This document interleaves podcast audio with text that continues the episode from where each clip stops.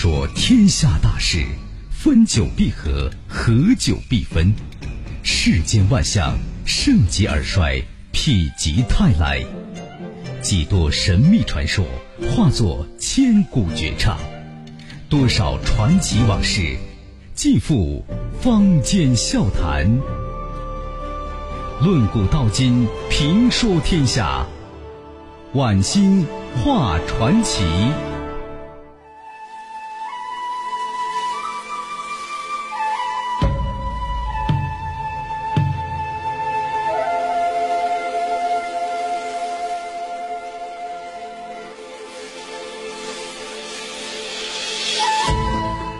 晚星画传奇，以其会有精彩尽在其中。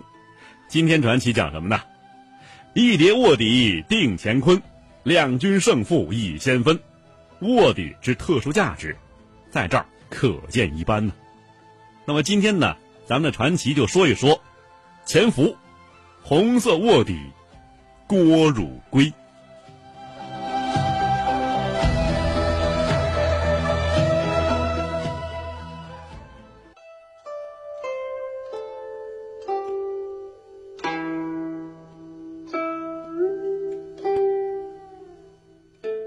一九零七年，郭汝瑰出生于四川省藤梁县家道中落的书香门第。谁又能料到啊，这个男孩后来竟成为潜伏在蒋介石身边的最大共谍。一九一九年，郭汝瑰随父亲郭良熙前往成都，进入省城读书。一九二五年底，高中结业。那么他的堂兄啊。川军师长郭汝栋建议他报考黄埔军校。一九二六年，郭汝瑰考入黄埔军校第五期，并且呢，将这个他原来的名字“汝桂”就桂花的“桂”改成了“汝瑰”，玫瑰的“瑰”啊，瑰丽的“瑰”。郭汝瑰进入黄埔军校之后，被编入政治科第五学生队。随着北伐捷报频传，国民政府迁都武汉，郭汝瑰呢？也随军校前往武昌。那么当时啊，正值是第一次国共合作，黄埔军校的政治教官多是共产党员，恽代英、萧楚女、熊雄、吴玉章这些共产党人呢，先后在军校任职，是郭汝瑰的老师，郭汝瑰是深受影响。黄埔军校的政治洗礼使他系统的了解到了共产主义，他由崇拜孙中山的三民主义。转向了赞成共产主义。这时候啊，郭汝瑰得知与自己同入黄埔军校的好朋友袁敬明是共产党员，便要求袁敬明啊介绍自己入党。因为是郭汝栋的堂弟，袁敬明告诉郭汝瑰啊，这个身份需要经过一段时间的考验。一九二七年四月十二日。蒋介石在上海发动了“四一二”反革命政变，在南京拥兵自重，与武汉国民政府对立。有一天呢，中共党员、黄埔军校实际主持校务的吴玉章，悄悄地把郭汝瑰和傅炳勋叫到教务办公室，通知他们啊是提前毕业，立即返回四川。吴玉章神情严肃地说：“啊，现在形势。”十分危急，蒋介石已经公开叛变，很有可能进攻武汉。四川军阀杨森将会配合蒋介石进攻，你们尽快返回四川，想尽办法让郭汝栋阻止杨森出川攻打武汉。如果郭汝栋阻止无效，可以让他待杨森出川之后，伺机打击后方，使其崩溃。如果这也办不到，要郭汝栋无论如何不出一兵一卒。帮助杨森。这时候啊，郭汝瑰的堂兄傅炳勋的七兄郭汝栋已经是川鄂边防司令部的副司令了，杨森是司令啊，拥有两师一旅的兵力。郭汝瑰和傅炳勋肩负着吴玉章交代的使命，与同时毕业的中共党员任迪球等五人由武汉溯江而上。返回四川，来到郭汝栋的驻地涪陵之后，他们转达了吴玉章的意见。郭汝栋表面上表示不会支持杨森，暗地里却派出特使去南京向蒋介石表示效忠。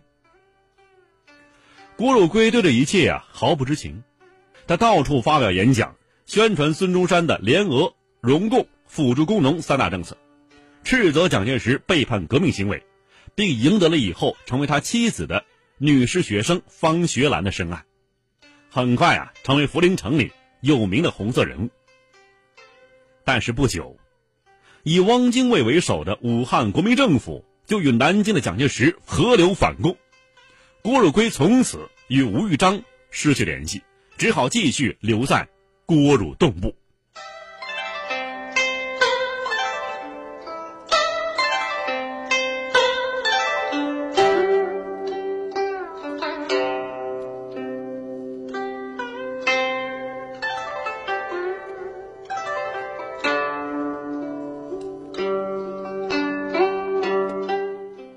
尽管大革命遭到失败。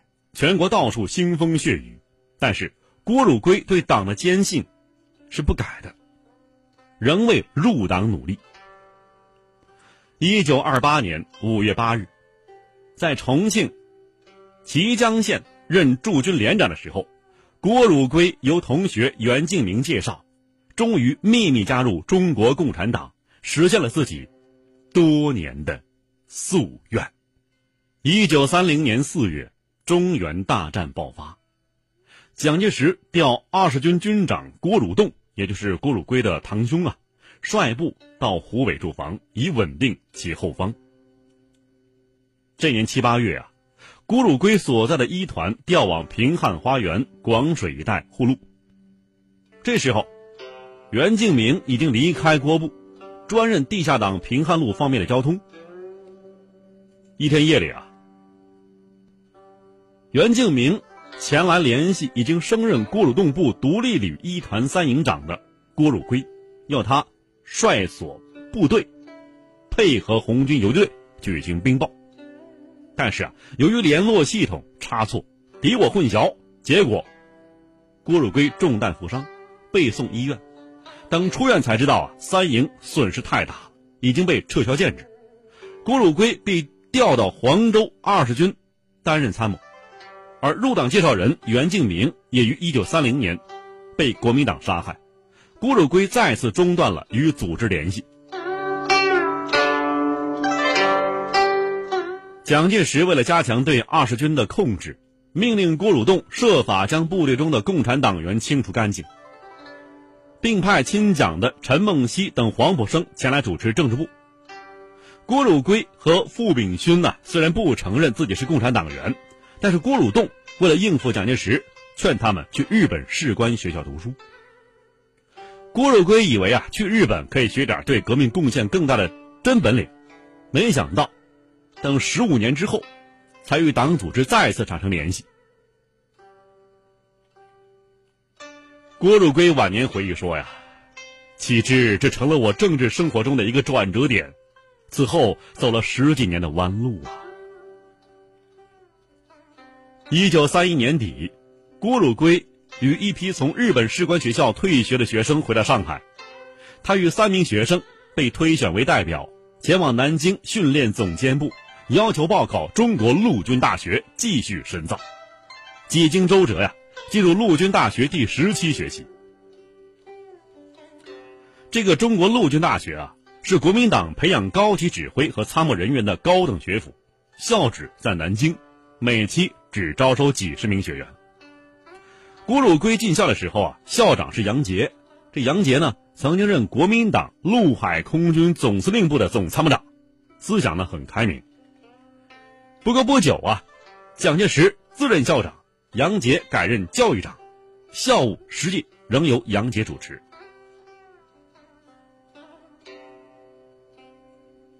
郭汝瑰继军校之后，又一次成为天子门生。蒋军后来啊，戏称陆大毕业的黄埔生为“绿头巾上穿黄马褂”，这种人呢，官运亨通，只绿不黄，只黄不绿都略逊一筹。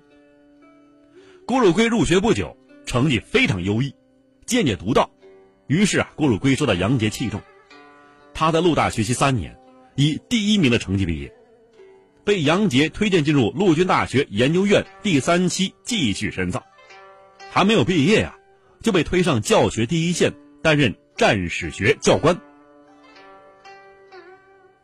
一九三六年十二月，西安事变发生，蒋介石被迫同意与中共合作抗日。郭汝瑰见报效祖国时机已到，经陆大同学曾月汉推荐，一九三七年五月到湖南常德陈诚所属的十八军第十四师任参谋长，不久就到蒋介石筹办的对日作战的庐山军官集训团来接受训练。一九三七年七月七日，卢沟桥事变，抗战全面爆发。郭汝瑰奉命随十四师参加华北抗战，中途因日军进攻上海，又奉命回师参加淞沪会战。看古今中外，说喜怒哀乐，讲悲欢离合，道世间百态。晚星画传奇。这时候的蒋介石啊，调集近百万主力部队，自己亲任司令长官，在淞沪地区与入侵的日军激战。第十四师两个旅奉命在南北塘口一线作战，第四十二旅旅长曾月汉为敌，师长霍奎章怕其误事，要副师长代理。副师长也不愿干，师长于是让郭汝瑰代理四十二旅旅长。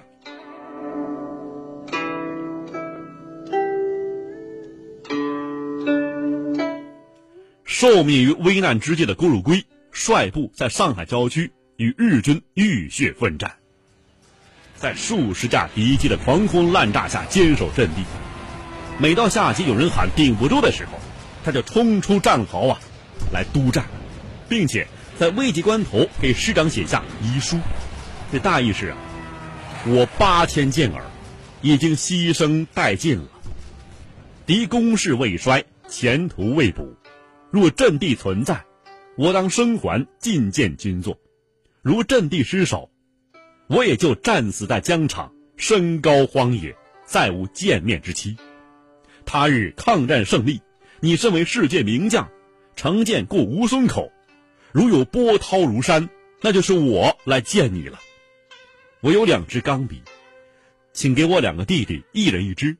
我那只手表就留给我妻子方学兰做纪念吧。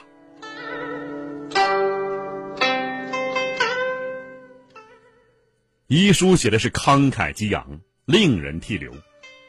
郭旅与日军反复冲杀七天七夜，阵地仍未丢失。到奉命撤退的时候，八千多人，只剩下两千多人了，而且多是一些伤员，还有炊事员。这一仗让郭汝瑰成为上海家喻户晓的人物。宋庆龄、何香凝组织的慰问团专程来的四十二旅，特别送给他一件毛衣。被一些同僚视为书生的郭汝瑰，从此成为闻名全军的战将。郭汝瑰随军撤退到武汉不久啊，被任命为陈诚嫡系部队五十四军的参谋长。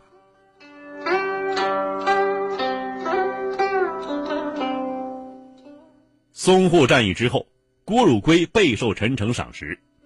武汉会战的时候啊，善于战役谋划的郭汝瑰更令陈诚刮目相看。这一开始啊，蒋介石和陈诚并没有接受淞沪战役，特别是南京保卫战的失败教训。还是根据德国顾问建议，在武汉三镇构建环形工事，准备死守武汉。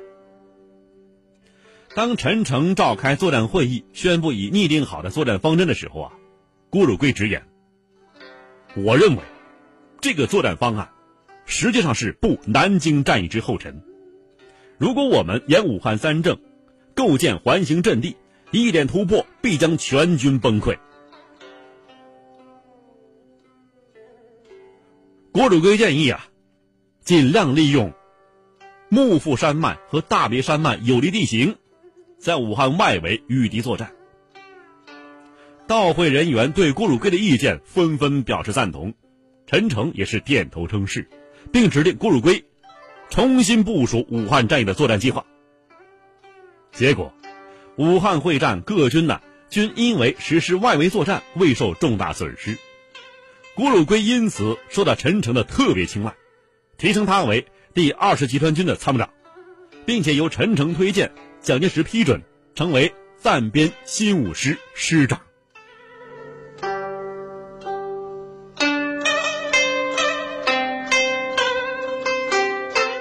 个新五师啊，是由各地山寨武装、土匪武装新编的杂牌部队，众将官谁都不愿意前去训练和指挥，担心丧失师弟而丢官罢命。这郭汝瑰啊，运用官兵民主的方法训练和指挥新五师，实行经济、军事、生活三公开，并身体力行，雨夜里常与士兵共同守卫在最前线的牛棚里。教授如何以五人为战斗分队的方式，巧攻敌方中心阵地，大量消耗日军精力与火力，切断敌军的供给线。上下五千年，纵横八万里，在浩如烟海的故事里，我只说您感兴趣的事儿。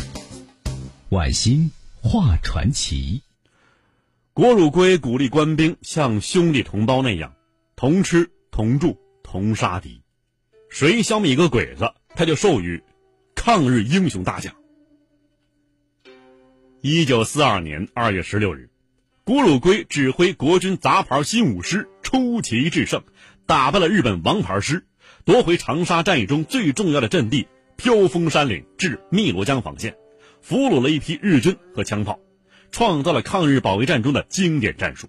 使日军一九四二年春节占领陪都、重庆的狂梦，成为噩梦。在会战中，郭汝瑰指挥得当，以弱胜强，受到当局的嘉奖和青睐。驻陪都、重庆的中外各国新闻界也连续数周宣扬了郭汝瑰的奇迹。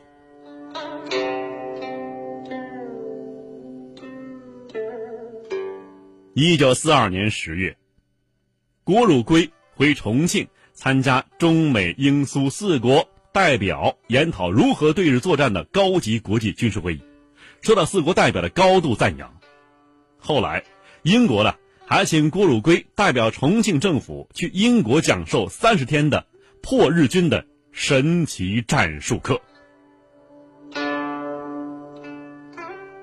郭汝瑰离别新五师回重庆的时候啊。爱国人士慰问奖励他五千银元，他一个没有要，全部拿来奖励士兵。当时啊，郭汝瑰不爱金钱的神奇性格在国军上下越传越奇。看古今中外，说喜怒哀乐，讲悲欢离合，道世间百态，晚星画传奇。